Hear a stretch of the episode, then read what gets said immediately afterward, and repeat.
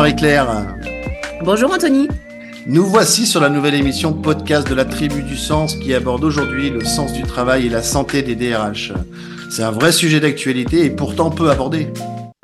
Et oui, parce qu'en fait, le rôle des DRH, c'est un rôle très exigeant où euh, ils sont bien souvent confrontés à de la solitude, euh, des dilemmes, euh, parfois des conflits de valeurs.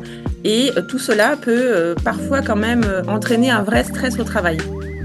Et oui, nous allons aborder de nombreuses thématiques riches de sens avec ce métier de DRH. Oui, moi j'imagine qu'on abordera des thèmes comme bah, le pouvoir d'agir quand on est DRH, la question peut-être de l'éthique au travail, de la centralité du travail et puis bah, aussi des alliances, de quelles alliances et quels liens de confiance on peut nouer dans l'entreprise pour pouvoir finalement maintenir une bonne santé au travail. Ok, eh bien allons-y, allons rencontrer ces personnes pour mieux comprendre le sens de leur travail. Et oui, avec grand plaisir, alors à tout de suite.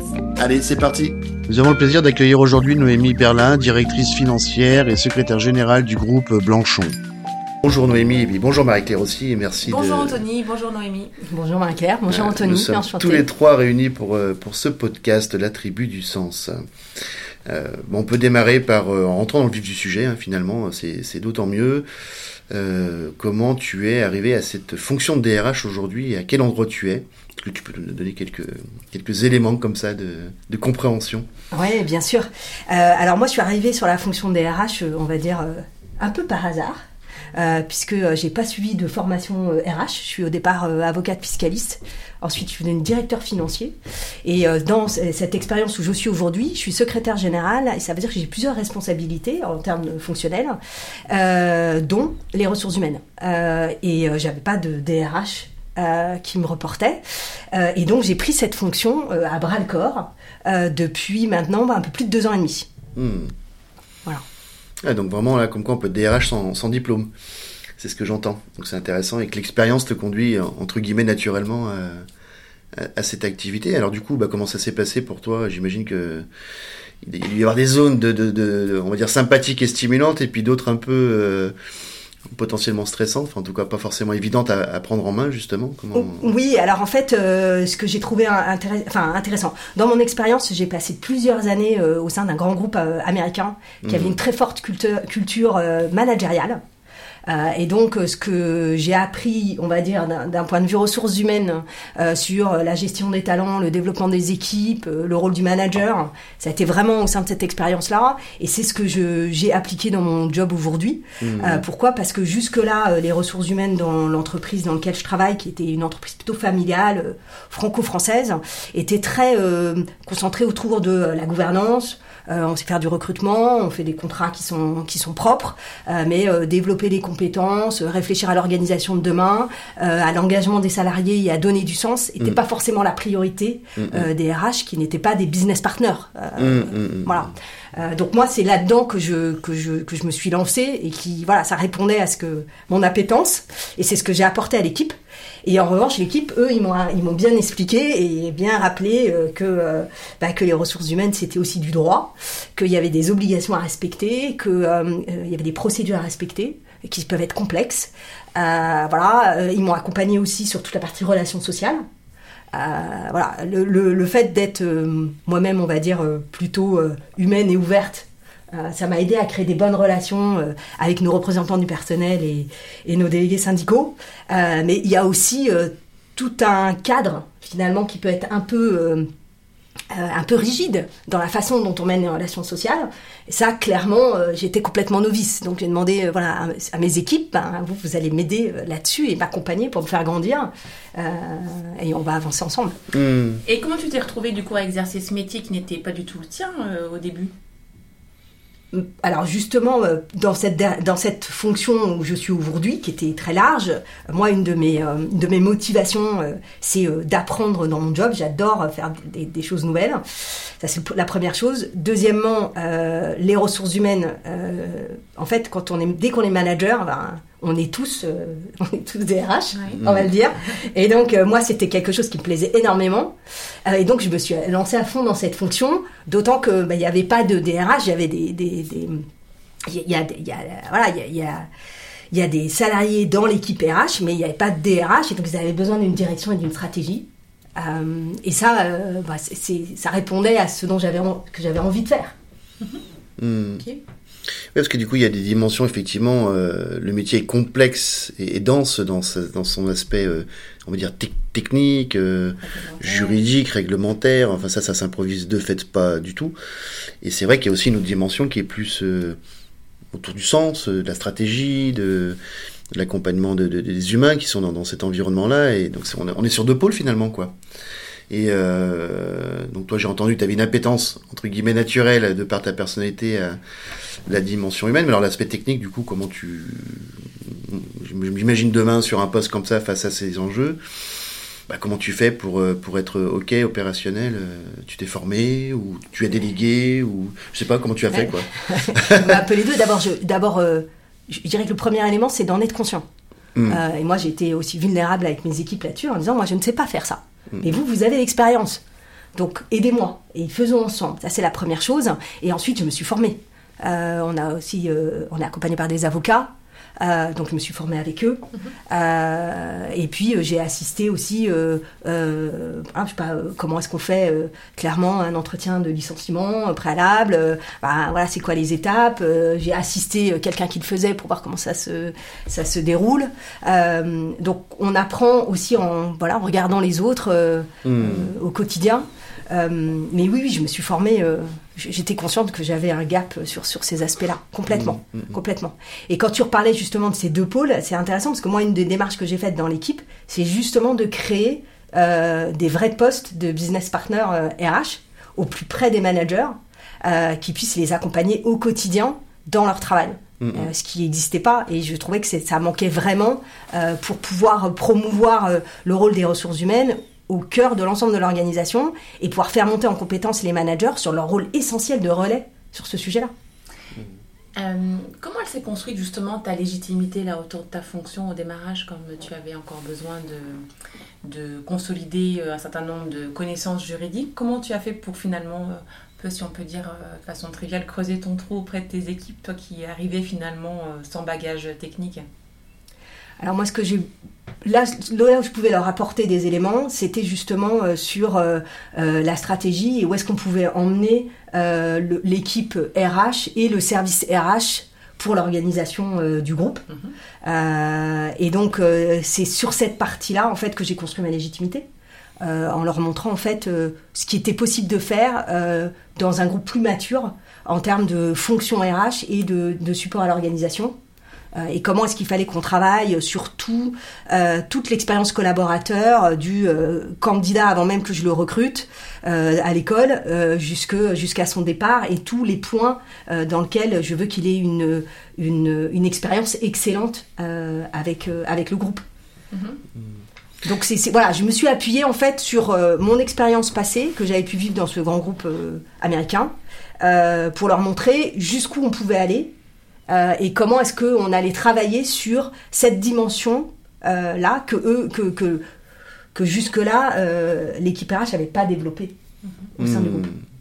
Ouais, donc il y a eu un vrai transfert d'expérience pour le coup et donc de compétences pour toi. Et je me posais la question en t'écoutant, c'est comment à un moment donné, parce que j'entends et je, je sens bien le, le, sens de ce que tu viens de décrire, mais de façon assez pragmatique, je me disais, mais comment tu fais, comment ça se modélise ça, en fait, à un moment donné euh, Comment tu passes de l'idée à l'opérationnalisation de tout ça en termes de, je sais pas, de support, j'en sais rien, de modèle. Si on peut parler de modèle, c'est peut-être pas un modèle, mais tu vois comment à un moment donné, concrètement, tu identifies les leviers d'action euh, effectifs à tel et tel, endroit pour aller attraper cet objectif un peu macro là que tu décrivais. Euh, comment, ça se traduit? Est-ce que ça, bah, ça prend du temps, j'imagine, mais comment, comment tu fais, quoi, tu vois le pragmatiquement parlant euh, Alors, il y a eu un peu de, je dirais, il y, a deux choses. Il y a de, de, de construire cette vision, euh, ensuite d'organiser euh, l'équipe RH justement en créant ces, ces, jobs de business partner dans lesquels j'ai fait évoluer euh, les, les, les, gens qui étaient dans, enfin certains dans l'organisation sur ces postes-là, en leur expliquant leur rôle.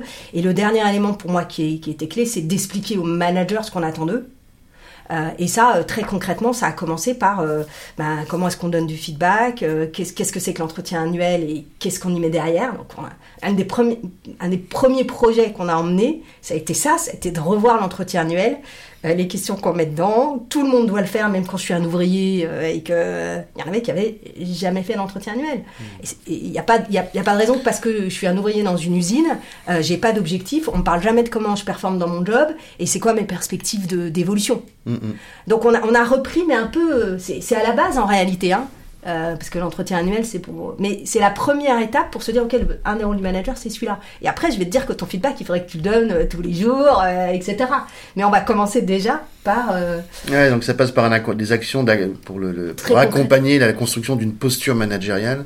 Complètement en synergie, enfin en tout cas en lien avec euh, avec l'esprit, enfin en tout cas la, philosophie, euh, la vision d'entreprise, quoi. C'est un peu ça. Sur des choses assez fondamentales, puisque l'entretien annuel, ça fait partie des fondamentaux euh, de la fonction. Et, c'est donc tu mets en place des formations, tu tu accompagnes, tu as des entretiens, tu donc tout ça, c'est du temps et de l'énergie à passer. Enfin, ça se fait pas. Du... Il y a l'idée, mais ça se fait pas du jour au lendemain, quoi. Non, absolument pas. il y a une espèce de temporalité dans la mise en œuvre de tout ça, quoi, finalement. J'entends qu'il y a eu une forme d'acculturation un peu euh, RH, c'est-à-dire de diffuser de la culture RH dans l'organisation. Complètement. Euh, afin de, voilà, de rendre euh, la ligne managériale plus efficace, plus autonome. Hmm. Toi, tu dirais quoi? Est-ce que tu dirais que qu'il faut avoir le goût de l'humain pour faire de, pour occuper la fonction ressources humaines? Oui, euh, évidemment, mais il faut avoir du goût de l'humain euh, pour être manager. Euh, il faut presque avoir du goût de l'humain pour beaucoup de mhm. fonctions dans l'entreprise. c'est essentiel, c'est essentiel d'avoir un goût de l'humain pour les ressources humaines. Est-ce que c'est suffisant d'après toi? C'est c'est pas suffisant.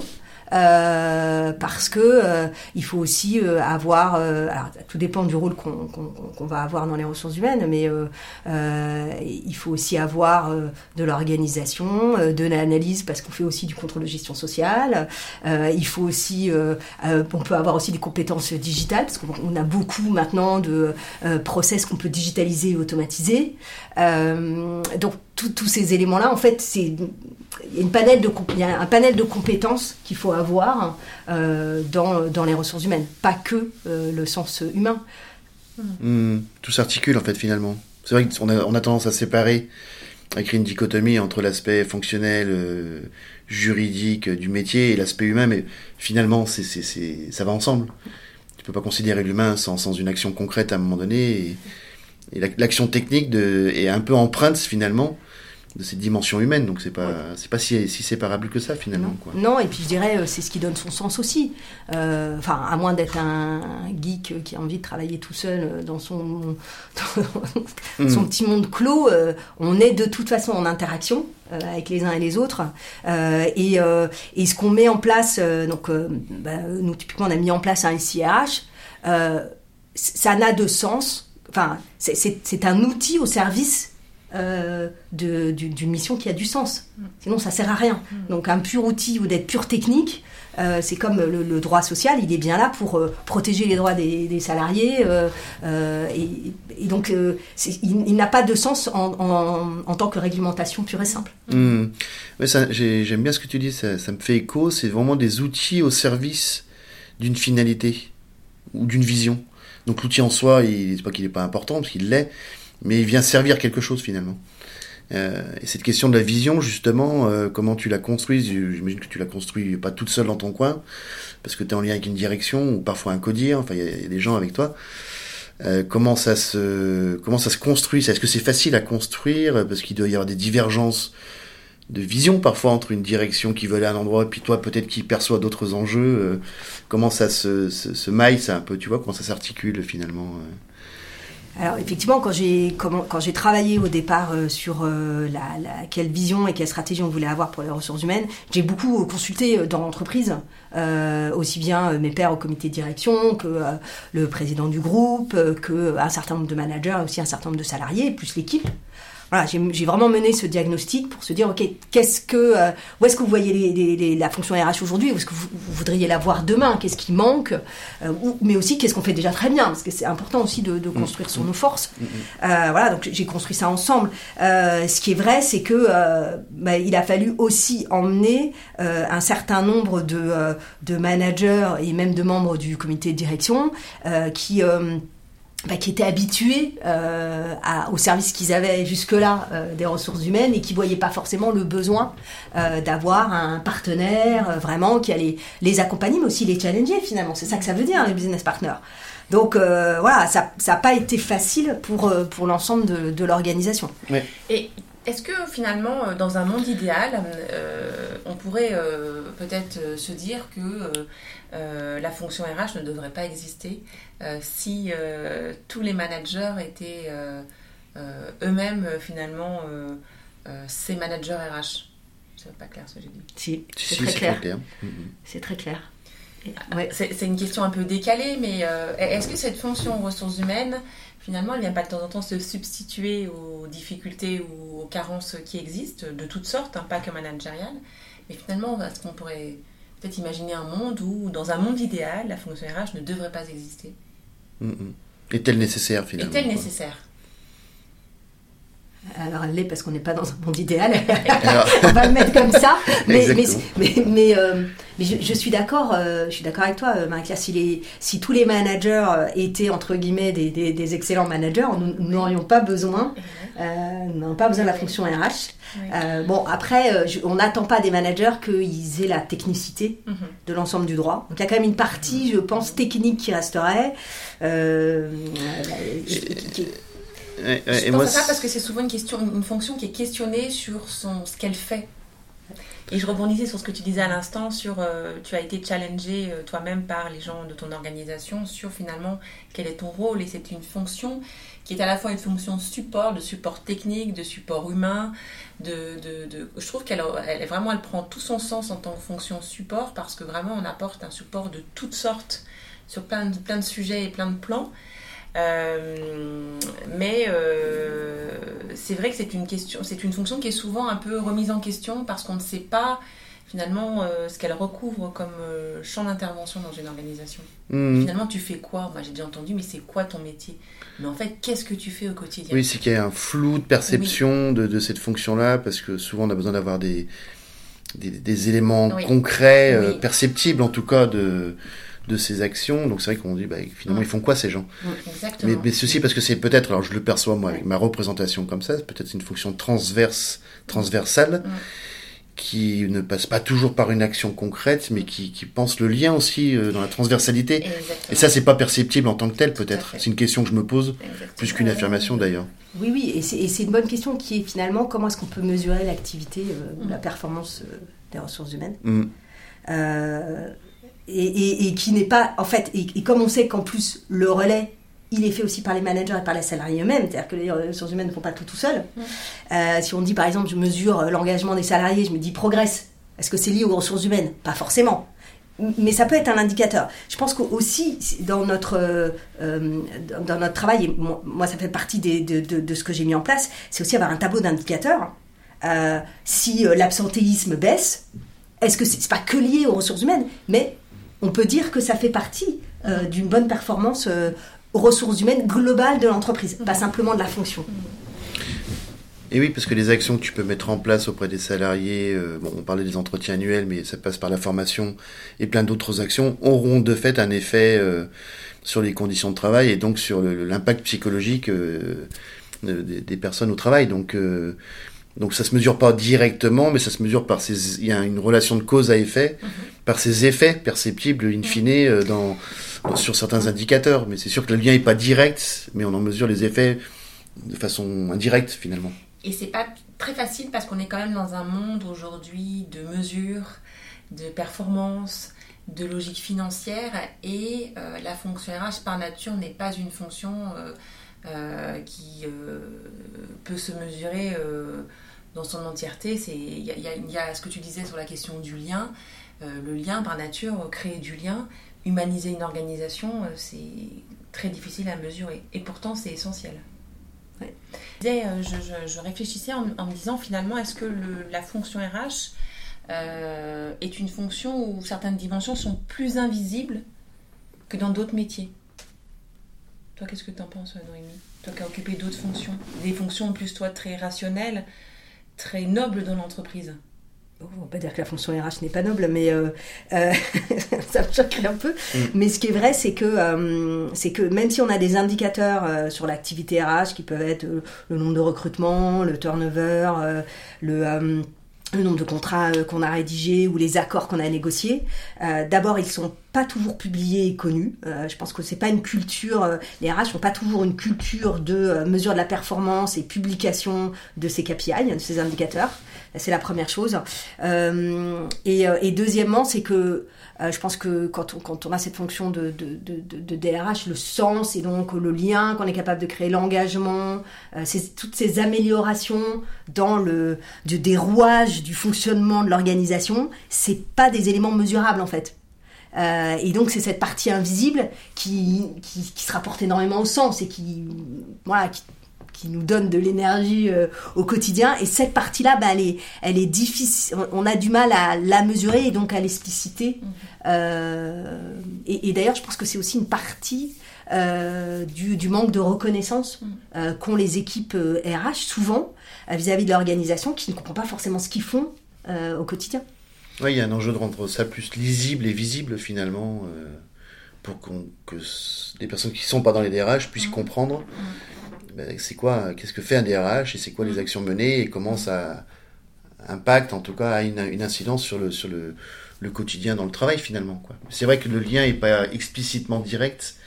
Et quand on n'est pas du métier, on peut avoir du mal à avoir cette grille de lecture euh, entre ce que moi je fais concrètement sur mon poste, comment c'est euh, impacté. Alors c'est pas dans le sens négatif du terme, mais à un moment donné, euh, il y a une influence d'une décision RH à un moment donné qui va me permettre moi de faire mon travail peut-être un peu mieux que ce que j'aurais fait si j'avais pas eu ça, quoi, tu vois. Donc cette question-là, donc ça demande d'être un peu, oui, accompagné en fait, ça finalement. Mm.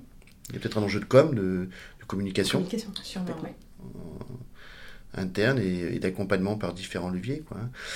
Et juste pour revenir sur ce que tu disais tout à l'heure, euh, c'était, euh, du coup, je me dis en t'écoutant que bah si la fonction RH, elle doit être incarnée par une personne finalement, parce que un groupe peut-il exister sans un, sans un responsable, sans un dirigeant? Alors à un certain stade d'évolution peut-être, où ça se lisse, ou en tout cas ça devient plus horizontal, mais il faut bien qu'il y ait quelqu'un qui à un moment donné incarne et insuffle cette dynamique-là. Ça va pas s'auto-décréter par un groupe qui, qui travaille ensemble, par exemple. C'est une mmh. question que je me posais. Donc il faut bien que le DRH existe. Oui. Hein, par rapport à ta question qui est-ce que finalement euh, on a besoin d'un DRH Est-ce que finalement tout le monde ne peut pas porter cette fonction-là DRH oui. Bah oui, en partie, je me dis, mais en même temps, il faut bien qu'il y ait quelqu'un qui le qu'il insuffle et qui coordonne et, euh, et mesure euh, un petit peu le, déroulement de tout ça. Quoi, hein. Et à la fois, il y a bien des organisations qui euh, ont souvent un responsable ou un directeur financier qui n'ont pas de DRH. Pourtant, ce sont parfois des organisations qui ont des tailles significatives. Comment tu expliques ça, toi qui as aussi occupé ces métiers-là?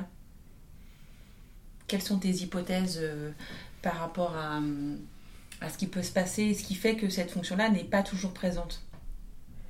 Alors, quand elle n'est, de, mon expérience, et qui n'est pas non plus euh, euh, totale, euh, souvent quand la fonction RH n'existe pas et qu'elle est sous la direction financière, c'est la partie, c'est plutôt la partie, on va dire, administrative de, des ressources humaines. Ça va être le recrutement, les contrats les, et la paye euh, notamment qui vont être euh, incarnés en, responsabilité du DAF.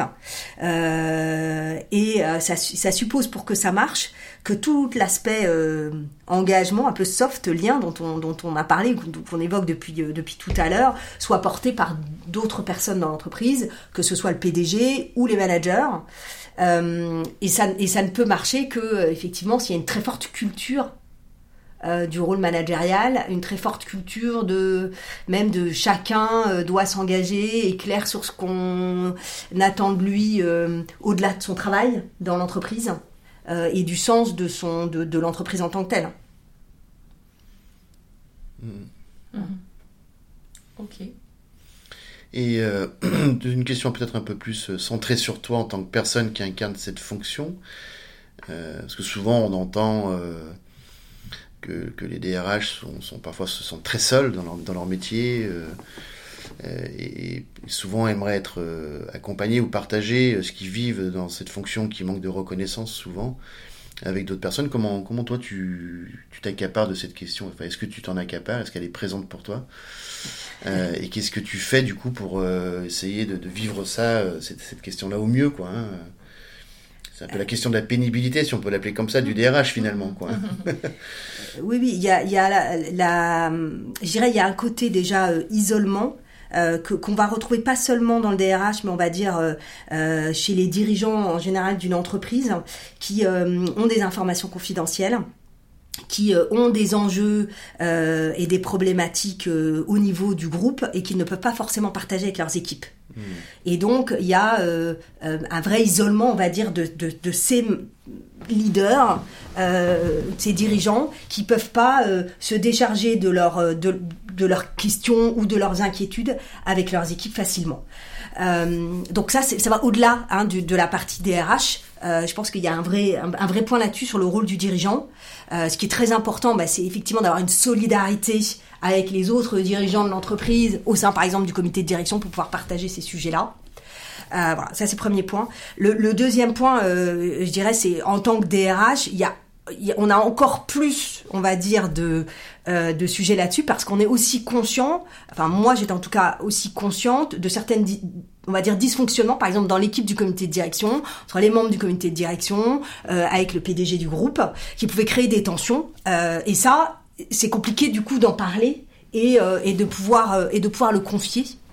c'est pour ça que moi je suis allée rechercher aussi l'aide de mes pairs, DRH dans d'autres sociétés euh, et j'ai rejoint, euh, j'ai rejoint l'année dernière euh, l'association nationale des DRH pour pouvoir avoir des forums justement de partage, bien sûr en toute confidentialité, mais avec des gens qui étaient confrontés aux mêmes interrogations que moi, pour pouvoir pour pouvoir m'accompagner et réfléchir ensemble en fait sur des solutions.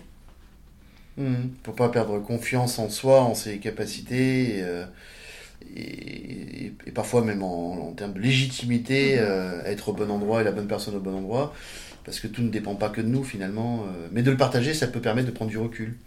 Oui, et ça, euh, c'est une très bonne, très bonne question que tu poses, Anthony, parce que moi, je me suis retrouvée effectivement vraiment en situation de souffrance en fait euh, l'année dernière euh, parce que euh, prise entre deux euh, dans des injonctions contradictoires. D'un côté avec un, un, PDG pour lequel euh, la culture financière était essentielle et le, le, besoin d'avoir un groupe qui atteignait absolument sa rentabilité et, et, ses engagements financiers. Et de l'autre côté une organisation que, que je, je, sentais en souffrance mais que je ne faisais pas que sentir puisqu'on avait fait une enquête sur les risques psychosociaux et on avait notamment une charge mentale et une charge de travail beaucoup trop importante pour l'organisation.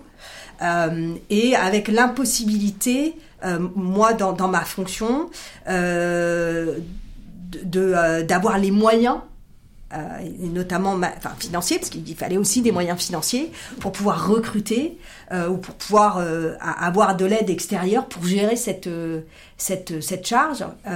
Et, ça, a été, ça a été vraiment compliqué pour moi d'arriver en fait à, à, à, gérer cette situation. Et alors du coup, sur quelles ressources psychiques personnelles tu t'es appuyé J'ai entendu le soutien de la NDRH. Euh, et comment tu t'es euh, sorti de cette souffrance que tu évoquais il y a quelques instants?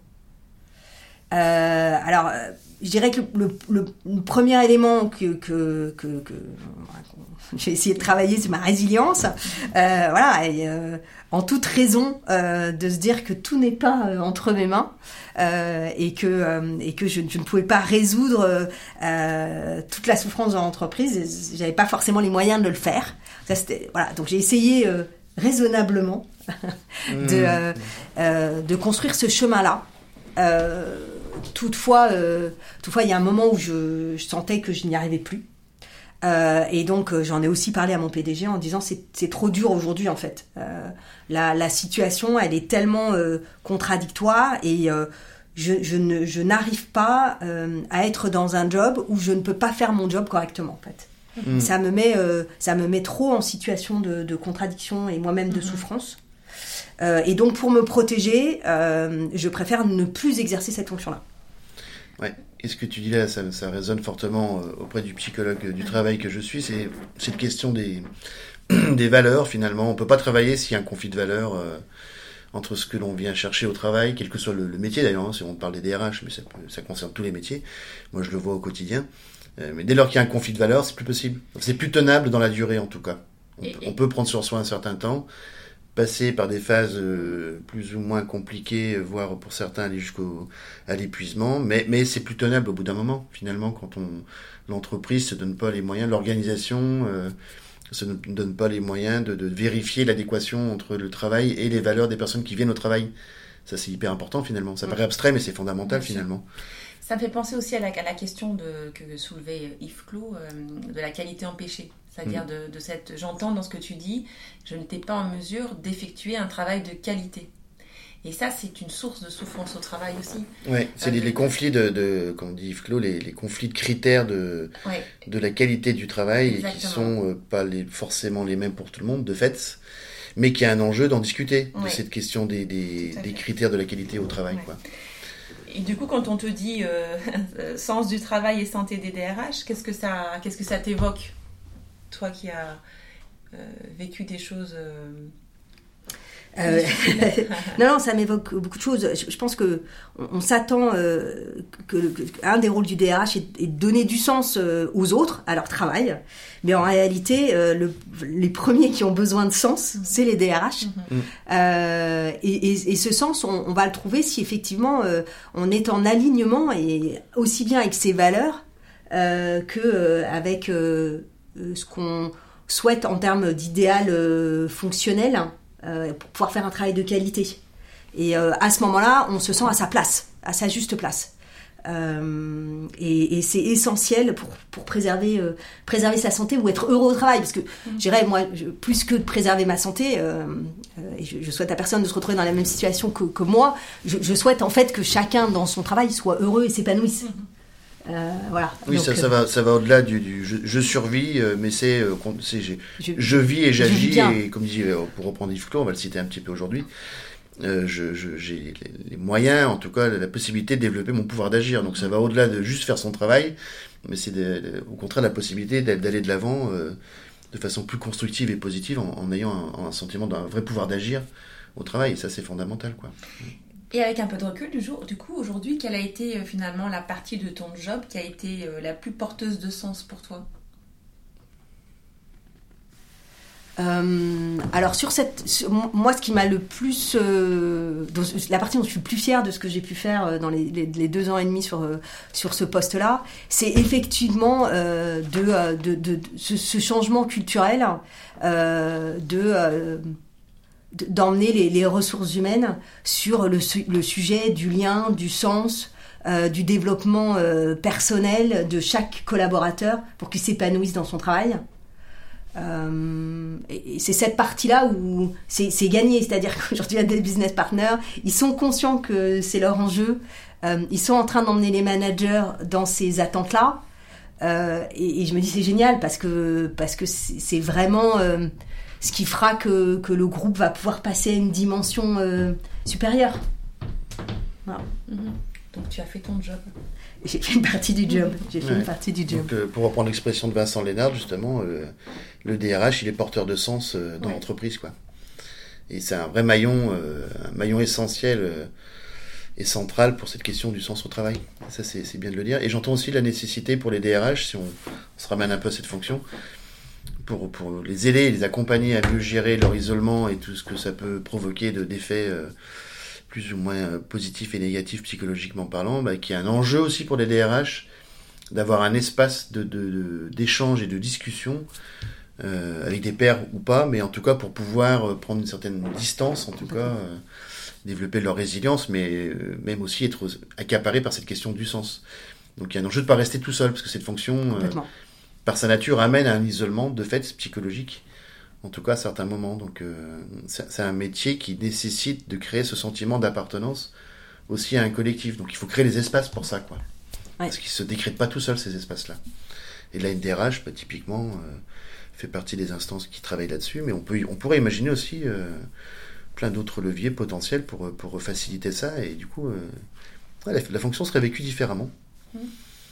Bon, bah merci Noémie, on a, on a été dans le cœur du sens du métier. Aujourd'hui, c'est c'est vraiment intéressant pour en discuter encore pendant des heures. J'ai envie de te poser une dernière question pour faire un petit décalage un, peu, un peu métaphorique. C'est si pour toi cette, cette fonction de DRH c'était un objet, je sais pas, une image, un mot ou toute autre chose, là comme ça, tu dirais quoi? La première image qui me vient, mais c'est aussi parce qu'il fait très beau. C'est un soleil. Ok. Voilà. Euh, euh, parce qu'il y a un côté euh, diffusion d'une chaleur et d'un bien-être. voilà. Si j'avais un idéal, ce serait ça. Ok. On va rester avec l'image du, soleil et de la fonction des RH comme un soleil qui participe au bien-être au quotidien.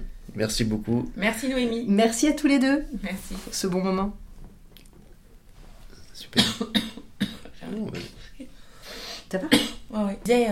je, réfléchissais en, me disant finalement, est-ce que la fonction RH euh, est une fonction où certaines dimensions sont plus invisibles que dans d'autres métiers?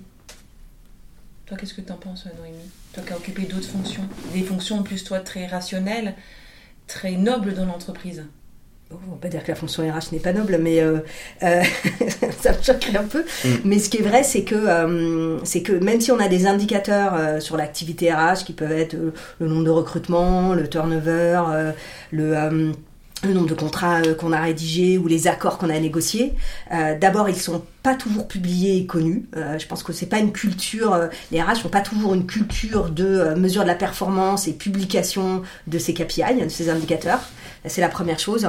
Euh, euh, et, deuxièmement, c'est que euh, je pense que quand on, a cette fonction de, de, DRH, le sens et donc le lien qu'on est capable de créer, l'engagement, toutes ces améliorations dans le du, des rouages du fonctionnement de l'organisation, c'est pas des éléments mesurables en fait.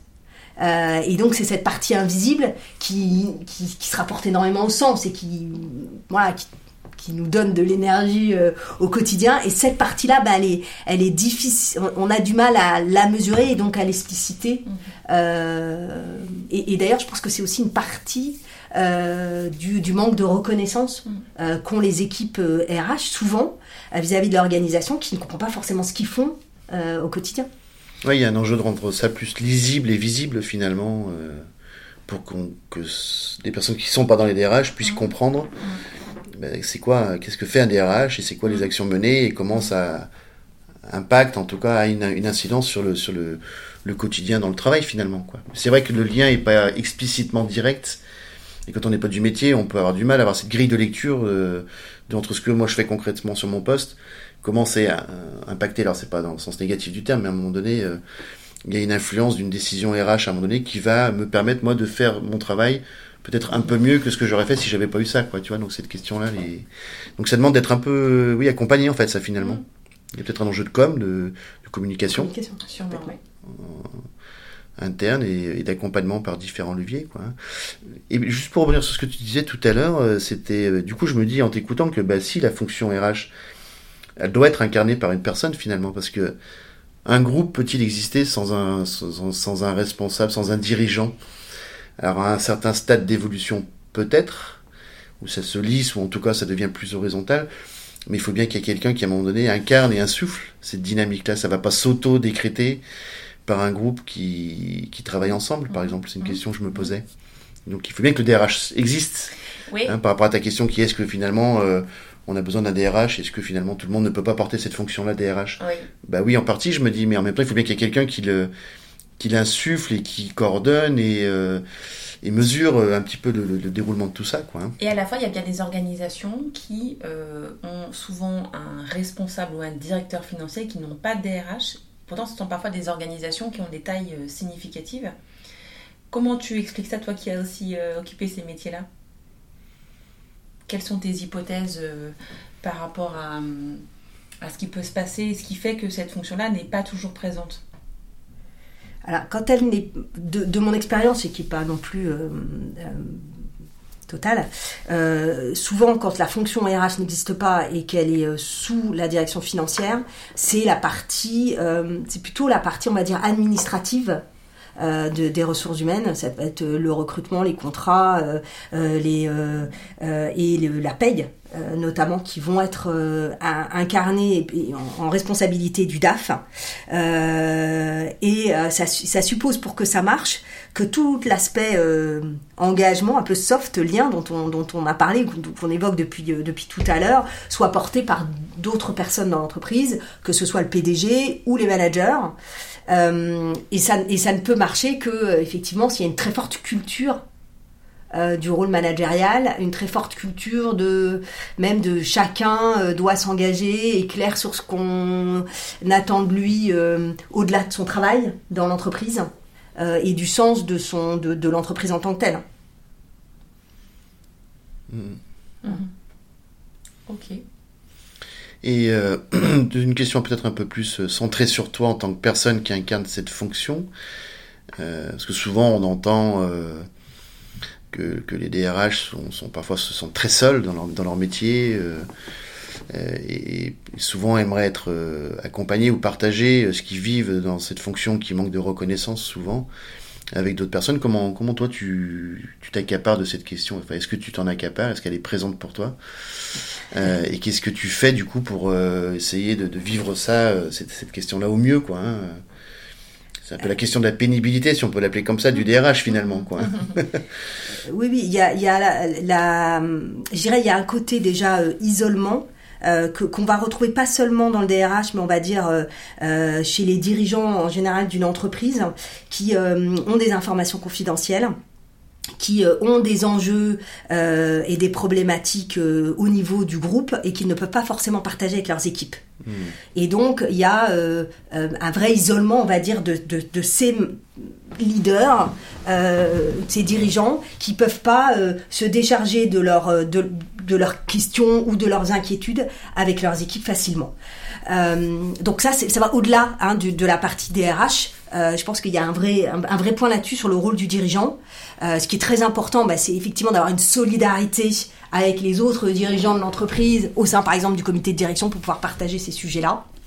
Euh, voilà, ça c'est le premier point. Le, le deuxième point, euh, je dirais, c'est en tant que DRH, il y a on a encore plus, on va dire, de, euh, de sujets là-dessus parce qu'on est aussi conscient, enfin moi j'étais en tout cas aussi consciente de certaines, on va dire, dysfonctionnements, par exemple dans l'équipe du comité de direction, entre les membres du comité de direction, euh, avec le PDG du groupe, qui pouvaient créer des tensions. Euh, et ça, c'est compliqué du coup d'en parler et, euh, de pouvoir, euh, et de pouvoir le confier.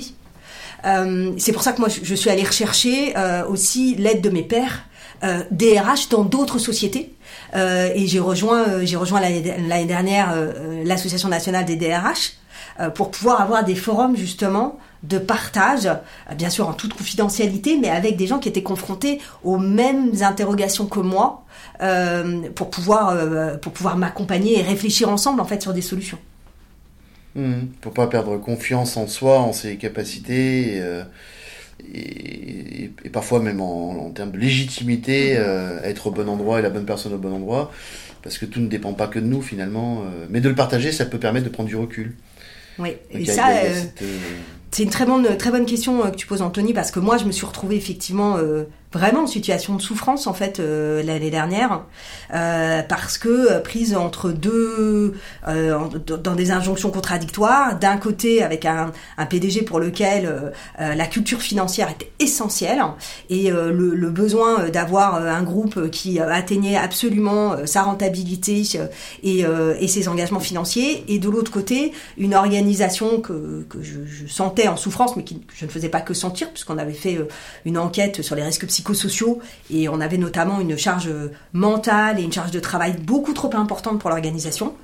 Euh, et avec l'impossibilité, euh, moi dans, ma fonction, euh, d'avoir les moyens euh, et notamment enfin, financiers, parce qu'il fallait aussi des moyens financiers pour pouvoir recruter euh, ou pour pouvoir euh, avoir de l'aide extérieure pour gérer cette, cette, cette charge. Et, ça, a été, ça a été vraiment compliqué pour moi d'arriver en fait à, à, à, gérer cette situation. Et alors du coup, sur quelles ressources psychiques personnelles tu t'es appuyé J'ai entendu le soutien de la NDRH. Euh, et comment tu t'es euh, sorti de cette souffrance que tu évoquais il y a quelques instants? Alors, je dirais que le, premier élément que, que, que, j'ai essayé de travailler sur ma résilience, voilà, et, en toute raison euh, de se dire que tout n'est pas euh, entre mes mains. euh, et que et que je, ne pouvais pas résoudre toute la souffrance dans l'entreprise. J'avais pas forcément les moyens de le faire. Ça c'était voilà. Donc j'ai essayé raisonnablement de mmh. de construire ce chemin-là. toutefois, toutefois, il y a un moment où je sentais que je n'y arrivais plus. Euh, et donc euh, j'en ai aussi parlé à mon PDG en disant c'est trop dur aujourd'hui en fait. Euh, la, la, situation elle est tellement contradictoire et je, je, ne, je n'arrive pas à être dans un job où je ne peux pas faire mon job correctement en fait. Mm. Ça me met ça me met trop en situation de, de contradiction et moi-même de mm-hmm. souffrance. et donc pour me protéger, je préfère ne plus exercer cette fonction-là. Ouais. Et ce que tu dis là, ça, ça résonne fortement euh, auprès du psychologue du travail que je suis. C'est cette question des, des valeurs, finalement. On peut pas travailler s'il y a un conflit de valeurs euh, entre ce que l'on vient chercher au travail, quel que soit le, métier d'ailleurs. Hein, si on parle des DRH, mais ça, ça, concerne tous les métiers. Moi, je le vois au quotidien. Euh, mais dès lors qu'il y a un conflit de valeurs, c'est plus possible. C'est plus tenable dans la durée, en tout cas. On, on peut prendre sur soi un certain temps passer par des phases euh, plus ou moins compliquées, voire pour certains aller jusqu'au à l'épuisement, mais mais c'est plus tenable au bout d'un moment finalement quand on l'entreprise se donne pas les moyens, l'organisation euh, se donne pas les moyens de, de vérifier l'adéquation entre le travail et les valeurs des personnes qui viennent au travail. Ça c'est hyper important finalement. Ça paraît abstrait mais c'est fondamental finalement. Ça me fait penser aussi à la, question de, que soulevait Yves Clot euh, de la qualité empêchée. C'est-à-dire mm. de, cette. J'entends dans ce que tu dis, je n'étais pas en mesure d'effectuer un travail de qualité. Et ça, c'est une source de souffrance au travail aussi. Oui, c'est les, conflits de, de, comme dit Yves Clos, les, conflits de critères de, de la qualité du travail et qui sont euh, pas les, forcément les mêmes pour tout le monde, de fait, mais qui a un enjeu d'en discuter, de cette question des, des, des, critères de la qualité au travail. Quoi. Et du coup, quand on te dit euh, sens du travail et santé des DRH, qu'est-ce que ça, qu'est-ce que ça t'évoque? Toi qui as euh, vécu des choses. Euh, euh, non, non, ça m'évoque beaucoup de choses. Je, pense que on, s'attend que, un des rôles du DRH est, de donner du sens aux autres, à leur travail. Mais en réalité, les premiers qui ont besoin de sens, c'est les DRH. Mm-hmm. et, ce sens, on, va le trouver si effectivement on est en alignement et aussi bien avec ses valeurs que avec euh, ce qu'on souhaite en termes d'idéal euh, fonctionnel euh, pour pouvoir faire un travail de qualité. Et à ce moment-là, on se sent à sa place, à sa juste place. Euh, et, et c'est essentiel pour, pour préserver, euh, préserver sa santé ou être heureux au travail. Parce que, mm. je dirais, moi, plus que de préserver ma santé, euh, et je, je, souhaite à personne de se retrouver dans la même situation que, que moi, je, je, souhaite en fait que chacun dans son travail soit heureux et s'épanouisse. Mm. Euh, voilà. Oui, ça, ça, va, ça va au-delà du, du je, je, survis, euh, mais c'est, euh, je, je, vis et j'agis. Et comme disait, pour reprendre Yves Clos, on va le citer un petit peu aujourd'hui, euh, j'ai les moyens, en tout cas, la possibilité de développer mon pouvoir d'agir. Donc ça va au-delà de juste faire son travail, mais c'est au contraire la possibilité d'aller de l'avant de façon plus constructive et positive en, en ayant un, un sentiment d'un vrai pouvoir d'agir au travail. Et ça, c'est fondamental, quoi. Et avec un peu de recul, du, jour, du coup, aujourd'hui, quelle a été euh, finalement la partie de ton job qui a été euh, la plus porteuse de sens pour toi? Euh, alors sur cette, moi ce qui m'a le plus, la partie dont je suis plus fière de ce que j'ai pu faire dans les, deux ans et demi sur sur ce poste-là, c'est effectivement de, de, de, ce, changement culturel de d'emmener les, ressources humaines sur le, sujet du lien, du sens, euh, du développement euh, personnel de chaque collaborateur pour qu'il s'épanouisse dans son travail. Euh, et, c'est cette partie-là où c'est gagné, c'est-à-dire qu'aujourd'hui, il y a des business partners, ils sont conscients que c'est leur enjeu, ils sont en train d'emmener les managers dans ces attentes-là. Et, et, je me dis c'est génial parce que parce que c'est vraiment ce qui fera que, que, le groupe va pouvoir passer à une dimension euh, supérieure. Mhm. Donc tu as fait ton job. J'ai fait une partie du job. J'ai fait une partie du job. Donc, euh, pour reprendre l'expression de Vincent Lénard, justement, euh, le DRH, il est porteur de sens dans l'entreprise, quoi. Et c'est un vrai maillon, un maillon essentiel est centrale pour cette question du sens au travail. Ça, c'est bien de le dire. Et j'entends aussi la nécessité pour les DRH, si on, se ramène un peu à cette fonction, pour, pour les aider, les accompagner à mieux gérer leur isolement et tout ce que ça peut provoquer de d'effets euh, plus ou moins euh, positifs et négatifs psychologiquement parlant, bah, qui est un enjeu aussi pour les DRH d'avoir un espace de d'échange et de discussion euh, avec des pairs ou pas, mais en tout cas pour pouvoir euh, prendre une certaine distance, en tout cas euh, développer leur résilience, mais euh, même aussi être accaparé par cette question du sens. Donc il y a un enjeu de pas rester tout seul, parce que cette fonction, par sa nature, amène à un isolement de fait psychologique, en tout cas à certains moments. Donc c'est un métier qui nécessite de créer ce sentiment d'appartenance aussi à un collectif. Donc il faut créer les espaces pour ça, quoi. Parce qu'ils se décrètent pas tout seuls ces espaces-là. Et là, une DRH, bah, typiquement, euh, fait partie des instances qui travaillent là-dessus, mais on, peut, on pourrait imaginer aussi euh, plein d'autres leviers potentiels pour, pour faciliter ça, et du coup, euh, la, fonction serait vécue différemment. Mmh. Bon, bah merci Noémie, on a, on a été dans le cœur du sens du métier, aujourd'hui, c'est... C'est vraiment intéressant pour en discuter encore pendant des heures. J'ai envie de te poser une dernière question pour faire un petit décalage un, peu, un peu métaphorique. C'est si pour toi cette, cette fonction de DRH, c'était euh, un objet, euh, je sais pas, une image, euh, un mot ou toute autre chose. Là, comme ça, tu dirais quoi? La première image qui me vient, mais c'est aussi parce qu'il fait très beau, c'est un soleil. Ok. Voilà. parce qu'il y a un côté diffusion d'une chaleur et d'un bien-être.